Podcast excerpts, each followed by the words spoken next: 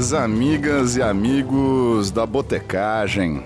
Eu sou Guilherme JP e sempre muito bem acompanhado do meu co-host Pedro Biso. Olá, vocês ouvintes, queridos amigos da Botecagem. Estamos começando mais um, Guilherme. Mais um, décimo sexto. Não vamos parar de contar, que daí a gente pode inverter. Vai que a gente quer inverter isso aqui. É o décimo sexto, Biso. Não faço ideia. Bom, gente, hoje a gente vai bater um papo com um cara que foi vice-campeão do Masterchef Profissionais 2018, mas a gente vai estender esse papo porque a gente precisa falar sobre carreira de cozinheiro e paternidade. Boa. Hoje com vocês, caros ouvintes, nosso convidado é William Peters. Peters. Aê, não, Peters. William Peters. Peters. Peters. Olá, gente, e aí, beleza?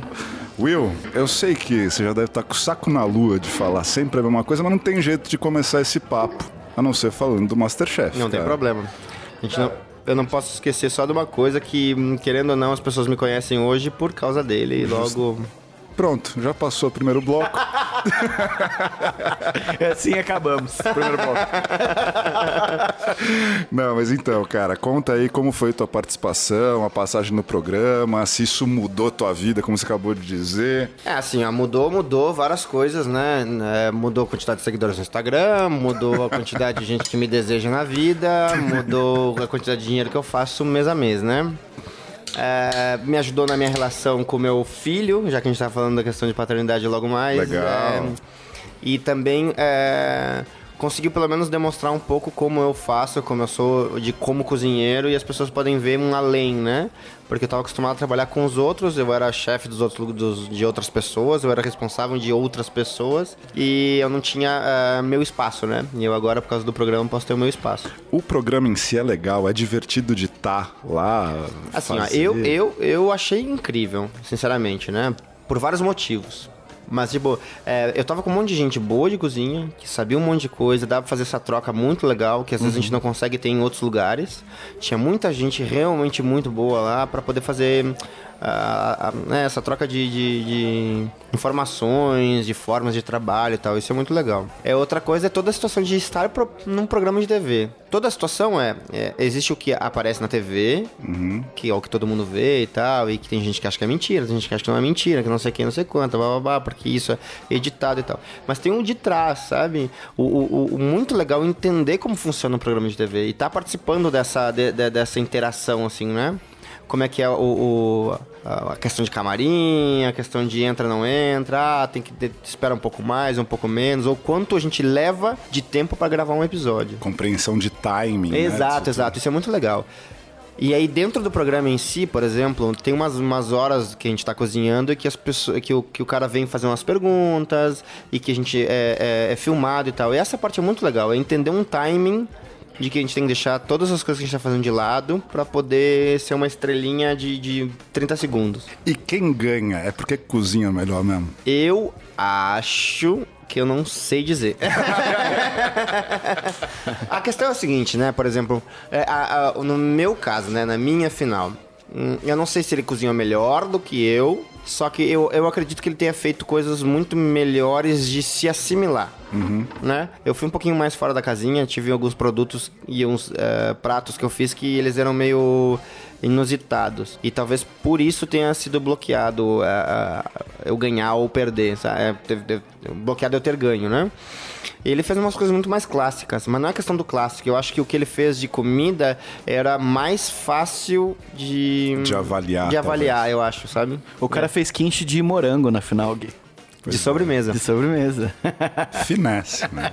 Muito bom. Que deve ser muito da hora. Imagina um drink com quente de morango. Quero. Já, já veremos logo mais, né, Bison? veremos. Veremos. E daí você falou, a tua vida mudou, seguidores, enfim, maneira das pessoas te perceberem e hoje você também poder fazer parte de um universo que antes você não tinha tanta influência dentro é, disso. Assim, o, o que, o que para mim assim foi o mais legal foi é, ter gente que é do meio, que é conhecida no meio uhum. por cozinha, me reconhecer.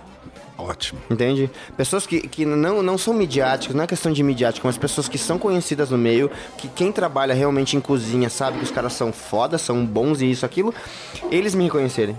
Eles, eles falarem comigo de igual, de igual para igual. Esse tipo de coisa é, é muito legal, sabe? te tratar de igual, né? Exato, Porque exato. o bacana é que, assim, o programa é óbvio, cara. A gente tá falando de TV, tem toda a parte de fama, assim, Uhum. né? É, A, a questão somente midiática em torno disso. Mas o que é bacana que você falou é que são pessoas do, do meio que acompanham o programa e Justo. por isso te respeitam, Justo, tá isso é muito legal, assim. A gente teve uma, uma par de gente legal que, traba... que participou da, da, da nossa, da minha edição, né? Então, sei lá, por, por dizer assim, é o Paulo Shin do Comar.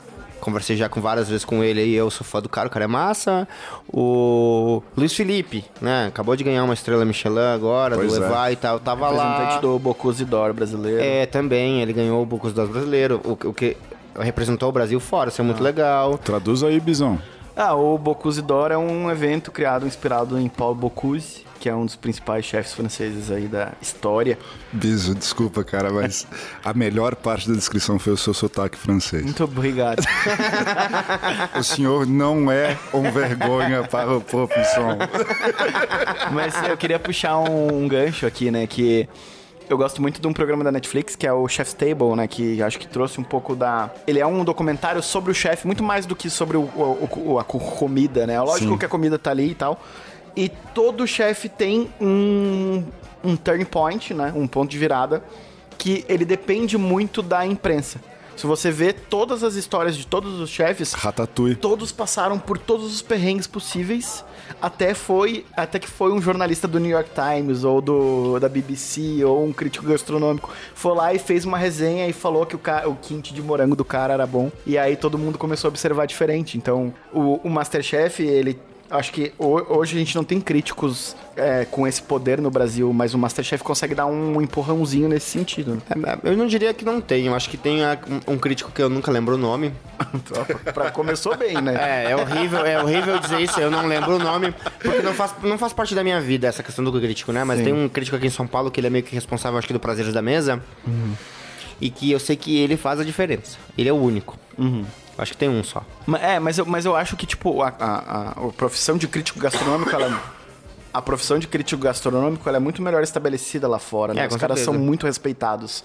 E, tipo, a galera tem medo do crítico gastronômico. Porque aqui assim. no Brasil, o nosso, o nosso, a maioria dos críticos gas- gastronômicos que temos aqui são blogueirinhos que não sabem porcaria nenhuma que estão fazendo. É. Em teoria, deveria ser um- um- uma pessoa formada em gastronomia, com uma especialização em jornalismo ou algo do tipo. Josimar Melo, pô. Ele é conhecido como crítico gastronômico. Não, a gente tem alguns, mas é, é que. Eles não fazem o turn point. da É, eles, pessoa, não, eles não sabe? conseguem impactar no negócio como um crítico do New York Times vai e vira a vida de um restaurante. Então, mas olha só o que você acabou de falar, Bizão.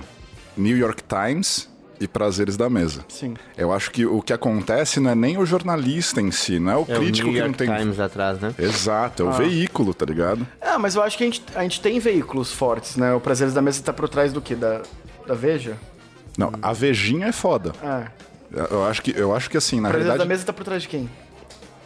Não faço a mais puta Nossa, eu devia ideia. ter estudado pra esse É o Mesa Tendências.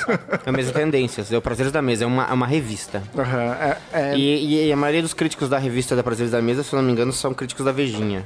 O prêmio não é a mesma coisa, não é a mesma coisa, mas acho que eles estão bem re- relacionados. Não, o evento é, é fudido. Sim, assim, sim, porque, sim. pô, É, é a, é a nossa um Madre Fusion, é o nosso é, festival, sei lá, não sei É. de onde. E quando eu animal. tava falando sobre influência de veículo, na verdade, assim, o New York Times conversa com todo mundo, né? E o Prazeres da Mesa, você já tá falando com um público mais nichado, fechado nisso tudo. Mas há quantos anos os caras fazem esse trabalho de crítica gastronômica? No mínimo 50 anos, sabe? Sim. E, o, e a gastronomia no Brasil, e a, a, gente, a gente tá falando de gastronomia de produto agora. De respeitar o microprodutor e Pode de pegar crer. o que tem perto por aqui e cozinhar, fazer coisa da estação, sabe? Então, a nossa gastronomia é muito recente é, e é normal a nossa crítica gastronômica ser amadora, de certa forma, né? Porque, nossa, tá sendo pesado aqui. É. Vamos quebrar Mas essa igual, porra. já que a gente tá ligado? falando do Masterchef em primeiro momento, eu não acho que o Masterchef seja um turning point pra nenhuma carreira, porque eu não vi ni- em relação à gastronomia em si, porque eu não vi ninguém que saiu do Masterchef hoje sem ter um background mais interessante, ter Uhum. ganhado qualquer prêmio por causa do Masterchef. Ou qualquer informação inteira. Mas o restaurante tá cheio. Se, tem, se tinha restaurante. Ah, tá.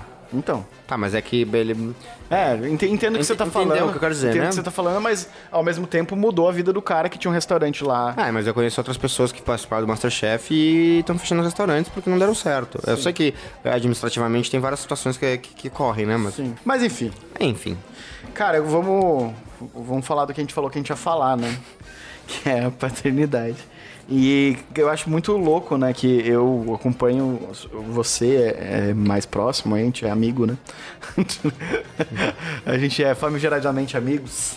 E eu vejo que você Até que fala- alguém prove o contrário é. o que eu sei, cara. E eu vejo você muito, muito falando sobre como que você se tornou cozinheiro. Muita gente acha que isso é muito mais glamorizado do que de fato é. E você fala que você virou cozinheiro muito por causa que você virou pai, né? É, eu, eu virei pai e, e virei cozinheiro. Eu só vou é, abrir um adendo e dizer assim: odeio vocês, cozinheiros, que dizem, ai, eu cozinhava com a minha avó com seis anos de Ah, idade. maravilhoso. Até que enfim alguém falou que eu pensava É, vão, nessa vão tomar, porra, é, cara. vão, vão tomar no cu de vocês, porque na verdade é o seguinte, ó, com seis anos vocês não cozinhavam com Todo as mundo vós, tem uma sabe? história triste. Ah, cara, eu não porra. entendo, assim, porque assim, é, a minha avó me falou uma vez, ah, porque tu, tu cozinhava comigo. Não, não, vó, eu não cozinhava contigo. O que, que eu fazia, vó? Ah, tu fechava pastel quando eu fazia pastel. Beleza, eu ajudava minha avó. Não, eu acho que a sua avó queria o mérito. Não, não, não, não. Pode ser.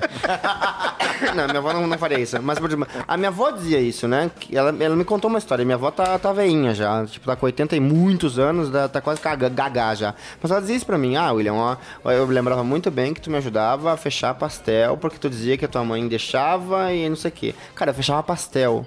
Eu não tava cozinhando com a minha avó, entende? Eu sei que eu tava no meio, mas é, eu acho tão ridículo quando as pessoas falam, ah, porque eu cozinhava, cozinhava uma ova. Porra, Will, eu fazia a mesma coisa com a minha avó e não virei cozinheiro. É, exato, exato. Eu acho ridículo. Assim, o que sim é verdade, né? Eu comecei com gastronomia porque eu tive filho. Porque antes disso, é necessidade básica. Eu precisava cozinhar pra minha irmã. Eu nem sabia fazer um arroz, nem sabia fazer feijão, nem sabia fazer bife. Legal. Mas eu cozinhava pra minha irmã porque era, era necessário. E eu não tinha pensado nisso como gastronomia e não tive um chamado gastronômico. Ah, é porque, né, bom, eu cozinho pra minha irmã, tá gostoso aqui, então. Fechava pastel pra minha avó, cozinhava pra É. minha irmã, pronto. É, sou cozinheiro agora. Tomar no cu, né, velho? Mas eu tive. A questão do bom, chamado não cara. foi essa, né? Foi o seguinte, tipo, eu tive filho com 17 anos, né? Aham.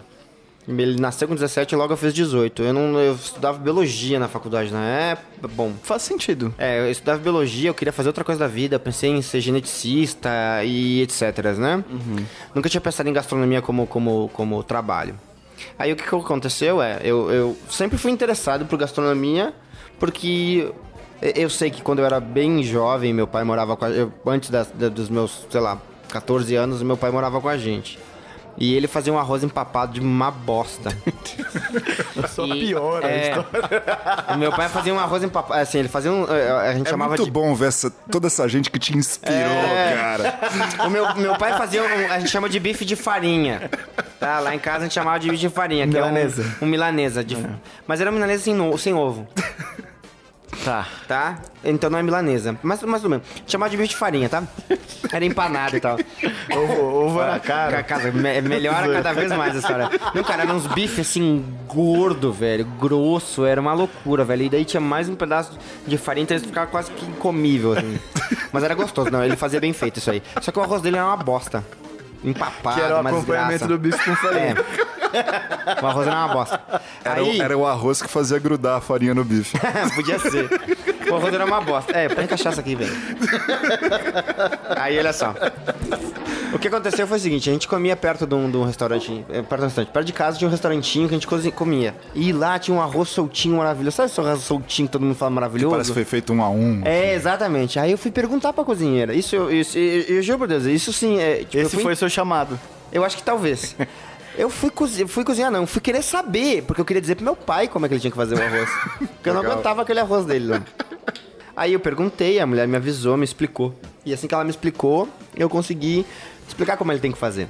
Aí eu consegui explicar e eu juro por Deus que, que, que mudou da água pro vinho. De maravilhoso que ficou o arroz, assim, ficou muito, melhor. bom, Uhum. cara. Então eu acho, que- eu acho que esse, esse foi o chamado. Mas na real, na real, assim, eu tive um filho, então, voltando, com 17, tive que começar a trabalhar, e aí eu fui auxiliar de padeiro. Aí Em Porto duas- Alegre. Em Porto Alegre, isso. Em Canoas, na verdade, né? Na cidade que eu, que, eu, que eu vivi, né? Então, é, com 17 anos eu comecei como auxiliar de padeiro. Em duas semanas, o meu chefe, na época, o dono do, do, do mercado, demitiu o padeiro, porque eu fazia melhor pão que o padeiro. E não é porque eu era melhor e tal, eu só, eu só tinha melhor cuidado, né? Isso, é, tipo, me explicaram uma coisa e eu tinha entendimento e melhor cuidado. E aí eu fui auxiliar de padeiro, confeiteiro, pizzaiolo, trabalhei em outros lugares. E aí foi quando me falaram da gastronomia. Mas isso aí você, você ainda não tinha engravidado a sua Não, tava, tava já. Tava, já. tava já grávida, não. Já tinha nascido be- o bebê. Entendi. Meu filho já tinha nascido. Foi esse momento, assim, que, que, tipo, eu cozinhava, achava legal cozinhar, mas nunca tinha pensado na vida em, em trabalhar com isso. Viver disso, É, né? viver disso. Por vários motivos, mas assim, querendo ou não, é, é subemprego, tá ligado? É visto como... Hoje em dia, Ah, é não, gente. porrada, né, Gente, vocês que veem a cozinha como glamouroso, eu há 12, 15 anos atrás, acho que 15 anos atrás, quando meu filho nasceu, é, 17 anos atrás, desculpa, é, não era nada glamouroso, cara. Era tipo É, subemprego. ainda, ainda não é, né? É é eu acho que, tipo, como a gente mora em São Paulo e tem muita oportunidade de em- emprego e trampo, é de boas. Mas eu, quando fui trabalhar como cozinheiro em Porto Alegre, Claro. e eu cheguei lá como o cara de São Paulo, sendo que, porra, minha vida não foi fácil, tá ligado? Eu cheguei como o cara de São Paulo lá, que tinha um emprego de publicitário, os caras, mano, os caras que me, queriam me sabotar É, pra né, caralho, Mas, tá mas esse ponto que você levantou é bem legal. Desculpa a gente estar fugindo da pauta. A ideia é a gente falar um pouquinho de como é, a tua carreira foi impulsionada pela necessidade É, e foi, nascimento foi do seu total. filho. Mas uma coisa que é importante lembrar, eu acho que isso é um puta conselho para quem quer seguir carreira na cozinha, é, gente, é dedo no cu e correria, tapa na orelha, tá ligado? É, é, a gente não pode esquecer que o tal do chefe só tem esse nome por conta de militar, tá ligado? Chefe é um cargo, na verdade. Exato, exato. É, é que a gente tem uma situação muito, muito louca, né? Porque quando a gente vê, por exemplo, qualquer programa que vem de fora do Brasil, é, é, em, em- em- línguas anglo-saxônicas ou algo parecido, chefe é o cozinheiro de restaurante Isso. de alta gastronomia. Isso. Tá? Mas é outra balada, né? É. Ele não é só o cozinheiro. É, né? não, não, não, não, não. Mas ele é, o cozinhe- ele é cozinheiro. Por exemplo, eu vi, eu vi um, um, um programa que tinha a questão lá do Noma. Noma é um restaurante duas estrelas Michelin na, na, na- na Dinamarca e tal. Foi melhor do mundo várias vezes. A questão de lá é que o próprio o, o René, que é o, o, o chefe dono, ele chamava o cozinheiro dele de chefe. Entendeu? E aqui a gente acha que é, chefe, chefe, chefe é como eu me formo ou como eu me torno. Tu só pode ser chefe se tu é responsável no restaurante. Mas só é chefe e responsável no restaurante e faz o cardápio. Se tu é responsável do restaurante, mas alguém mais faz teu cardápio, tu não é chefe. Ah, Entendeu? O, o chefe, além de ser responsável pelo restaurante, ele tem que botar o, o, o, o nome dele no cardápio. Na formulação basicamente, do é, cardápio. basicamente isso. Basicamente isso. Mas, mas aí o seu filho nasceu e aí logo depois você foi pra Espanha. Depois dessa. Meu filho nasceu. Não, não foi logo depois, né? Meu filho nasceu. E aí eu. Não deu certo com a mãe dele, obviamente. Eu tive que começar a trabalhar pra pegar pensão. E pagando pensão, como é que eu comecei a pagar pensão? Trabalhando de auxiliar de padeiro. Essa é a história. Ah, tá. Aí eu fui trabalhando, trabalhando, trabalhando, trabalhando, trabalhando. Eram as oportunidades que estavam me chegando, né? Era confeitaria, era padaria, era pizzaiolo. Quando eu fiquei em pizzaiolo, uma namorada da minha época tinha uma amiga que me disse que tinha um curso de gastronomia na universidade que ela fazia. Eu fui atrás e comecei. Fui um dos primeiros alunos, é, tipo a turma 4 da universidade lá de- da, da Unicinos. Foi lá que você conheceu o Saku, que é um amigo nosso. É, exatamente, exatamente. A gente é amigo por causa do Saku, inclusive. e aí eu comecei a fazer o curso de gastronomia. Né? Nunca tinha pensado em usar a gastronomia como vida, mas depois eu vi que existia uma possibilidade. E olha que era uma possibilidade para ganhar muito pouco, né? É, para pagar as contas, para entender como tá rolando. E, e isso foi indo. E o que aconteceu foi, foi indo, foi indo, foi indo. Eu arranjei uma namorada na, na faculdade de gastronomia que foi pra Espanha. Antes disso, eu tinha vontade de ir pra Espanha, já tava tudo acertado para ir. Acabei eh, indo depois dela, casei com ela Você tinha lá. terminado a faculdade já. Já, terminei a faculdade, aí fiquei uns seis meses no Brasil e fui pra Espanha. Fiquei cinco anos lá daí. Aí casei um ano, Lá. é, deu bosta. e aí eu voltava todo ano pra poder ver meu filho aqui, né? Pra, ten- pra, pra, pra poder continuar tendo contato com ele e tal, que a- a- apesar disso eu tava fora e, e não é que eu recomende pra ninguém esse tipo de coisa, né? Porque tá filho, fa- fazer filho e ficar fora é complicado. Sim, é. né? Eu não, não recomendo, é, mas eu tive sorte que deu tudo certo, que meu filho é maravilhoso. Mas fui pra fora, aí trabalhei em vários lugares legais. Contei uns lugares. Ah, assim, eu trabalhei num restaurante chamado Dos Cielos, que não tinha estrela Michelin quando eu comecei a trabalhar, e aí, na época que eu tava trabalhando, a gente ganhou uma estrela. Aí eu trabalhei no Commerce 24, que tinha uma estrela, e Bravo 24, que não tinha, mas era da mesma... do mesmo grupo. Aí depois disso eu acabei indo pra ah, Madrid, e trabalhei num restaurante chamado Diverso, e lá ele tinha duas estrelas, e na época que eu tava trabalhando com eles, ganhei a terceira estrela. Olha só. É. Aí depois disso tudo, Você era o que lá? eu, era cozinheiro. Foi o primeiro cozinheiro? É. Aí depois disso, o que aconteceu? Eu voltei pro Brasil, deu os, trin- deu os 5 anos que eu pensei em ficar fora, fiz 30, meu filho tava com 12 e eu disse, tenho que voltar. Porque meu filho tá precisando de mim, basicamente. Aí fui pra Porto Alegre e voltei a trabalhar em Porto Alegre. Mas, Sim. Estando lá, é, é, eu tava achando um horror voltar pro Brasil. Era ruim trabalhar em cozinha, era difícil. Eu trabalhava com gente que eh, tinha morte nas costas. Trabalhei uma vez, eu fui ameaçado com, com 38 na cara. Não, não, é foda, foda. Eu, eu passei por algumas dessas Então essas coisas são também. meio pesadas, assim, né? No final das contas, eu acabei virando parceiro do cara que me botou 38 na cara. Mas demorou um pouquinho, né? Mas depois tudo bem, tudo bem, né? Tipo, acontece. É só, é só uma história muito louca. Como assim acontece, cara? Em cozinha, velho. Assim, sabe o que é o mais Tem, legal tem muito ex-presidiário né, na cozinha. Começa Sabe na o que é uma coisa mais legal da cozinha? É que realmente ela é muito, mas muito... Democrática. é, democrática. É visceral também, né? É, e é Ah. muito democrática. Ape- apesar dela, dela ser machista, Uhum. bastante machista, e hoje em dia tá mudando, né? mas ela é bastante machista. E ela- muito por causa disso, né? Pô, é tipo uma galera sangue no zóio é, maluca não, eu que tá acho, lá, eu tá acho que, o- ligado? que o machismo é porque... Na como ela- realidade, é, é indelicado. É, de bem forma... delicado. Eu acho que é porque como tem ela é muita muito, é, sabotagem, tem muita opressão. Meu amigo, eu só tenho uma coisa pra dizer. Como ela começou mili- militarmente e militar é, é masculino, eu acho que tem a ver com isso. O machismo total, na total. cozinha é militarista. É? E aí o que acontece é, cara, tu, tu encontra todo tipo de pessoa. Tu encontra trans e é aceitado. Tu encontra travesti Gay. e é aceitado. Gay é aceitado. Mulher é aceitado.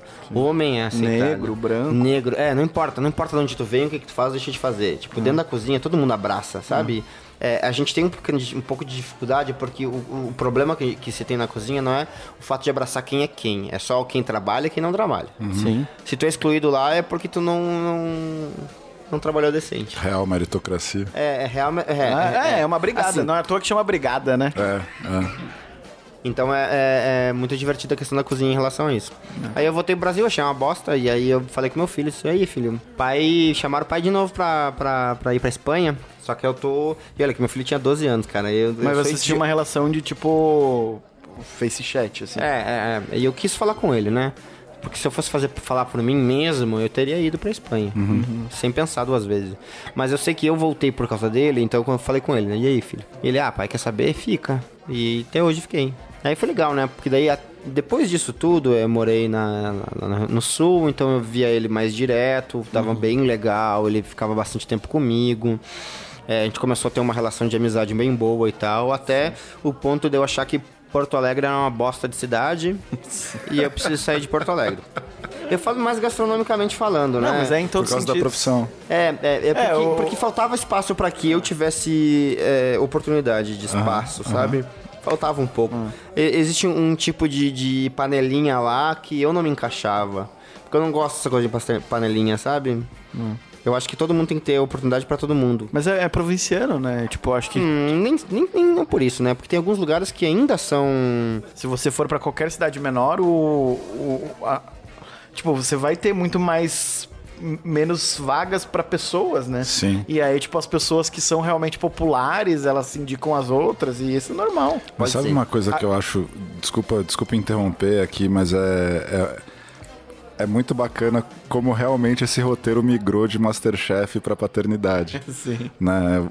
É, é impressionante a relação que você tem com o teu filho. E, cara, super de boa. Se a gente for resumir o que você falou aqui de carreira, entendo a questão do chamado por conta do arroz empapado, que é muito boa. Mas, bicho, o que te move É, o meu filho. é esse cara, meu. É, tanto é que quando eu me formei na faculdade, por exemplo, é, na hora de dar os agradecimentos, eu fiz agradecimento a ele. Legal. Somente a ele. Tive ex-namorada na época que brigou comigo depois, né? Porque ela dizia assim, mas como assim? Tipo, ela não tá entendendo, sabe? Ah, tipo, por mais que eu tenha ficado um tempo fora e, e longe dele e tal, tipo, boa parte daquilo era buscando o que eu podia dar de melhor pra ele. Sim. Então, quanto melhor eu evoluía, melhor pra ele deveria ser.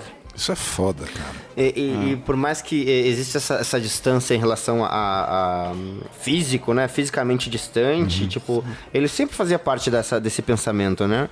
Aí eu tive a sorte de ir pra São Paulo. Aí fui pra São Paulo. Falei com ele também, né? Sobre ir pra São Paulo. Eu disse, ah, tá, aí agora que tu tá ficando grande, tu pode vir mais vezes me ver, porque tu tá fazendo outras coisas. Convidei ele pra morar comigo algumas vezes, né? Ele até disse que sim, a gente brigou. Eu briguei com a mãe dele, a mãe dele brigou com a minha mãe. Foi uma loucura. Eles brigaram entre eles e tal. família. É, casa de família. Mas hoje em dia tá tudo certo, né? Tá todo mundo feliz. Legal que você tem essa relação com ele, É, cara. e tenho, e é, Eu- e é muito incrível assim, a relação que eu tenho com ele. E aí o que acontece foi que é, aí eu participei do Masterchef. Meu- E eu não tinha explicado pro meu filho. Como a gente, a gente tem uma, uma- um contrato que diz que a gente não pode falar pra nada, pra nem ninguém, né? E aí tá- até aí tudo bem. Eu falei pra minha mãe, falei só pra minha mãe. Minha irmã tinha formatura dela e eu não participei da formatura da minha irmã porque eu estava participando do programa. Eu fiz um vídeo pra minha irmã. É louco, né? cara? Pra avisar pra ela que eu não ia poder porque eu tava trabalhando muito. O que era uma mentira. Bom, entre aspas, mentira, porque não era trabalho, mas tava participando do programa, né? Depois ela ficou sabendo e tá tudo certo. Aí teve uma vez que é, minha mãe, minha irmã e meu filho vieram pra São Paulo. Porque eu tinha que gravar a final. Puta que. E o meu filho não sabia. que eu tava na final. Eu tinha recém começado a participar do programa na TV, sabe? E eu não avisei ele que eu ia participar, inclusive. Ele me viu. Minha mãe disse que é, tentou fazer tanto pro meu irmão quanto pra minha irmã e pro meu filho, dizendo pra eles assim: ah, assiste o Masterchef que vai estar legal esse ano. Foi isso que rolou. Esse, esse ano vai estar especial. É, Esse vai ser legal. e eles assistiram. Aí quando meu filho Acho que vocês vão gostar. Aí quando meu filho assistiu, acho que eh, entre os primeiros dois ou três programas, a gente acabou gravando o, a final.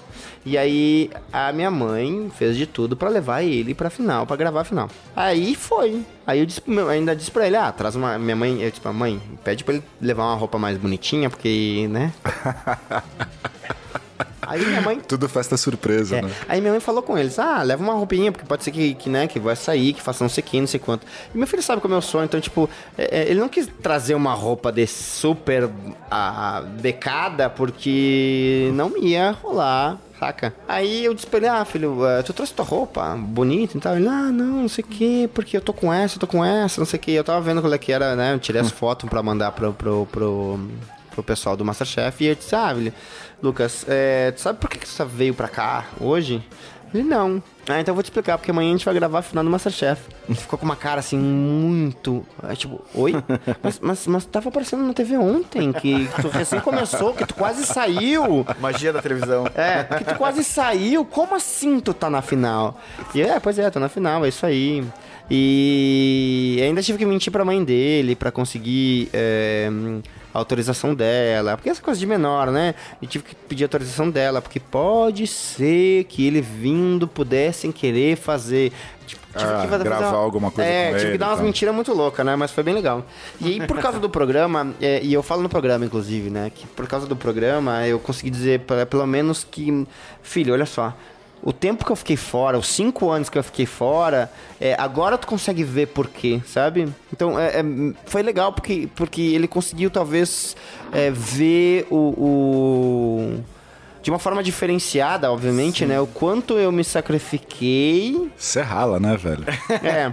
Ele fez um, te ele fez um texto, né, falando um pouco... Não, é sério mesmo, bicho. É assim, é muito engraçado. Eu, eu tenho uma relação de espectador dessa história toda, né? Claro, todo mundo, eu- né? Mas, é- mas eu acho Mas que... é muito bacana ver a história do, do Will aqui, vendo que o cara, mano, rala... Mas esse foi o objetivo com o meu roteiro, que Entendi. é mostrar tudo que tem por trás do que faz o cara chegar lá. Do- tá de uma glamourizada de um Tipo, Masterchef. Olha toda uma história de vida que, te, Fudido, que cara. tava guardada É, e isso- antes de, de, de tudo isso. É, E a TV não mostra. É, não, não tem mas, como. mas é história, obviamente isso é a minha história. Claro. E é mas- muito legal, Mas é legal pra Parabéns, velho. minha, existem outras pessoas que estavam lá com pouquíssima experiência, outras pessoas que a vida deles é tipo sair da faculdade e entrar no Masterchef. Teve essas situações. E eu não tiro o mérito das pessoas. Sim, sim. Mas é por isso que você tá aqui no podcast. É, e eu não tiro o mérito das pessoas, mas eu digo assim. Toda a minha relação com, com gastronomia tem a ver com meu filho, ela passa por ele. Se Foi você ele acha que a sua vida causador. mudou com o Masterchef, você vai ver depois do Botecagem. então, tipo, a, a relação que eu tenho com meu filho mudou por causa do Masterchef. Claro. E, e mudou pra ótimo, sabe? Já era, era boa. Era. Eu juro por Deus que era boa. E mudou pra ótimo. Por quê? Porque ele conseguiu entender como é que funcionam as coisas. Ele conseguiu entender o quanto eu me sacrifiquei pra. É, é, tá. Eu sei que as pessoas falam assim, ah, William, tu tava na Europa. Por- Velho, vocês não, as pessoas não sabem qual é que é a, a- a re- a real situação. O eu brasileiro passava tem uma fome. síndrome de vira-lata. Né? Eu- é, tá lá, tá, total. tá na... Tá, Não tá- tava. Eu passava. Precisa eu- sofrer. Eu, passava, eu passei fome. E, juro por Deus que eu passei fome. Era uma época que eu conseguia, às vezes, pagar o aluguel e olhe lá, sabe? E tinha que mandar dinheiro de, de, pra pensão, pra e tal. Tipo, era bem complicado. Nossa, né? E deveriam ter uma impressão completamente Não, mas- diferente mas quando eu você tá eu fora. uma era história. a, a rica, né? Eu conheço muita história de, de cozinheiros que almejam uma nova vida lá fora, porque de fato pagam um pouco melhor que aqui, porque e tal. Mas, mas o paga. começo é muito difícil. Eu não diria cara. que paga melhor, eu, eu diria só que é, existem coisas que aqui a gente paga que lá não precisa. É, é. Mas, mas eu acho que, tipo, por exemplo, o poder aquisitivo lá é maior, né? Você consegue ir no mercado, comprar mais coisas e tal. Tá, isso é verdade. Mas enfim. E hoje, como tá? Você, seu filho, como é Não, que tá, tá? tá ótimo, né? Eu não sei quando é que vai sair isso aqui, mas é por. É logo menos aí. Não, cara. não, eu digo que porque que por, vem por, por agora vai, vai ter a CCXP e, e ele vai vir agora assistir a CCXP pra, e ficar lá em casa, né? Sim. E eu tenho essa boa relação com ele. Eu espero poder continuar tendo uma boa relação com ele, né? E cara, e a gente espera, assim, sinceramente, viu? A gente já se trombou algumas vezes e normalmente. Bom, não que hoje seja diferente, tá bebendo de novo. Mas é, é muito, é muito legal ver essa tua parte, cara, a, a, a, a tua carga, a tua bagagem de, de vida me mudou hoje mesmo. É, é muito legal quando finalmente o Biso traz pessoas interessantes pra, pra serem entrevistadas. Poxa. Brincando, gente, brincando, que é isso.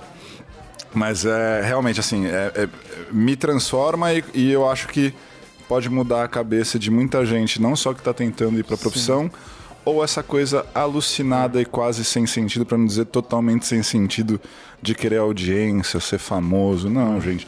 Seja- sejam legais. É, Se- mas- se, você, se vocês são legais, vocês naturalmente têm audiência. Eu abro um ad- adendo só, assim, por exemplo. Eu, eu tentei, eu tentei duas vezes entrar no Masterchef, né? Na primeira eu não consegui. É, e na segunda fiquei vice, né? Então, tipo, de repente era, era realmente o meu timing. Mas a questão que eu digo é, é, conversando com muitas pessoas, sabia que é, eu não tinha problema de qualidade de trabalho. E eu tinha problema só de é, visibilidade. Sim. Justamente. Que é o que o programa me trouxe. A visibilidade de poder fazer meu trabalho. Não tô tirando do mérito do programa, eu tiro o mérito da pessoa que busca só isso. Ah, não, não. É, as pessoas que buscam só isso, elas desaparecem em três, em três dias, assim, sabe? É, a autenticidade, ela tá, Exato. tá sempre presente. né? É, Não a gente vê pelos amadores, assim, tem os de novo- amadores que E desaparecem. de novo, mais um cara genuinamente feliz aqui na bancada. isso, isso me deixa muito feliz. Sério, sério mesmo. É, mas é, cara. mas é o lance do, da ligação com o filho. É por isso que, é por isso que eu quis fazer um, um papo muito mais sobre. eu- Lógico que tem Masterchef. Que Ah, tem Masterchef a ajuda, né, cara? Que tem um é bastidor isso, né? pra quem tá interessado em começar a cozinhar, o quão é difícil é. E não é uma profissão que, tipo, glamourizada. porrada. É porrada. Não, não, não, Eu, ela é assim, glamorizada, mas as pessoas não entendem o quanto a gente precisa ralar pra glamorizar, velho. É, não, mas você vai glamorizar muito mais na frente. Que nem publicidade. Eu sei. Publicidade é a mesma coisa. Me fala onde tá o glamour da publicidade que em 21 anos eu ainda não achei, cara. Tipo, Eu, assim, eu só dei. Eu, eu só parei de reclamar de publicidade quando eu fi- ficava fazendo concorrência até as três da manhã. E quando eu comecei a entrar numa cozinha, velho. É. Eu, eu, eu lembro que eu, que eu liguei pra minha che- ex-chefe na época, que era a Gabi. Gabi. Eu falei, Gabi. Cara, Beijo, nunca, Gabi. Nunca mais vou reclamar na minha vida de uma concorrência agora que eu trabalho em cozinha. Porque, cara, é um negócio que, cara, a gente não tem noção, tá ligado? É tipo, você acorda às seis da manhã, você vai. Tipo, geralmente quem tem uma responsabilidade alta, acorda às seis da manhã, vai É até. Vai até meia-noite, uma hora fazendo faxina, e quando você sai, você, se você sair pra tomar uma, é muito difícil você ter condições de acordar Você no outro dia se você faz dois turnos. E tá se ligado? tu acorda, tu vai estar uns, ser uns 25% só trabalhando. É, e, e- e, assim, você vai ter que trabalhar, não tem essa de ficar acochambrando, que nem a gente fala no exército. Você não consegue dar o golpinho, velho, porque sempre tem alguém que olhando se você tá fazendo alguma coisa numa cozinha. É muito louco. Perfeito. Mas Gente, é isso. cara, só pra gente fechar aqui, Will, conta um pouquinho aí seus próximos planos, o que você tem aprontado e onde a gente te encontra, cara. Em qual, em qual cozinha a gente te encontra? Bom, eu vou falar midiaticamente em primeira mão pra vocês. Apesar de outras pessoas terem me cobrado esse tipo de coisa, né? Eu vou falar midiaticamente uh, assim. o meu negócio é. Eu, hoje em dia, trabalho com Jacan. Né? Eu vou participar agora da abertura do restaurante dele, que provavelmente abre dia 5. Dia 5, tá? Fala pra dia cinco ele é ouvir, segunda-feira. fala pra ele Deve ouvir abrir o no dia que vai ao ar esse episódio. Ah, é verdade. Ah, Mano, que então, louco. Dia, dia 5 provavelmente tá aberto. se- Então, se vai no ar dia 5, dia 5 provavelmente tá aberto. Talvez antes, o que eu tenho medo.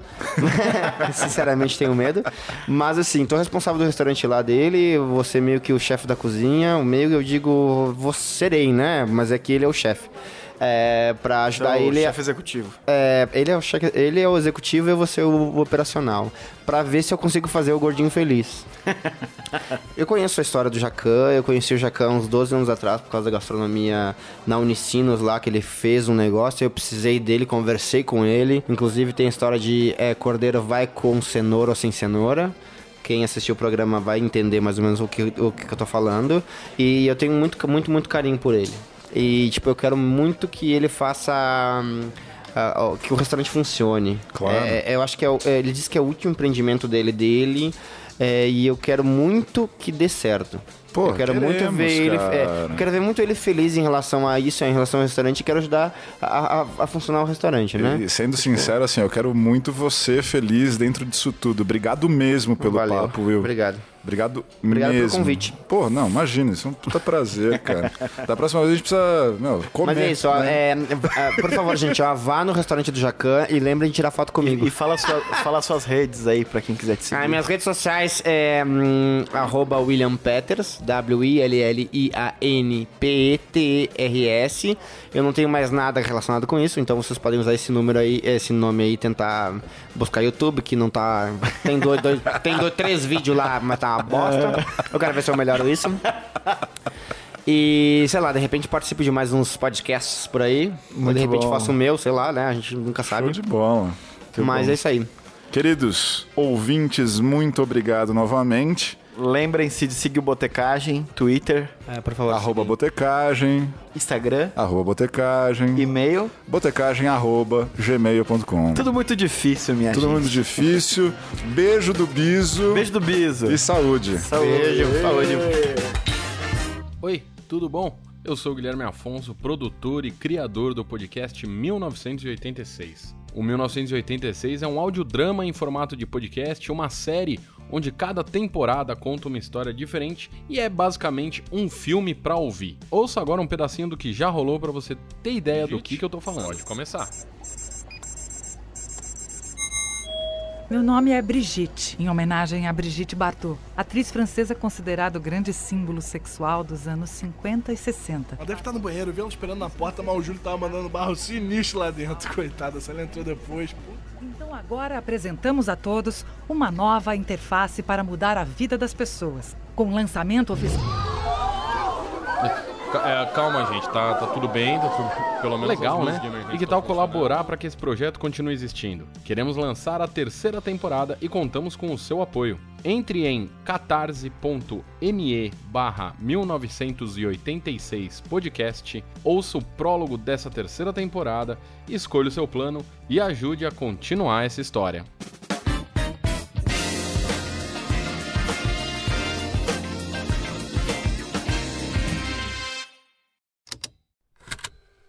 Estalo Podcasts.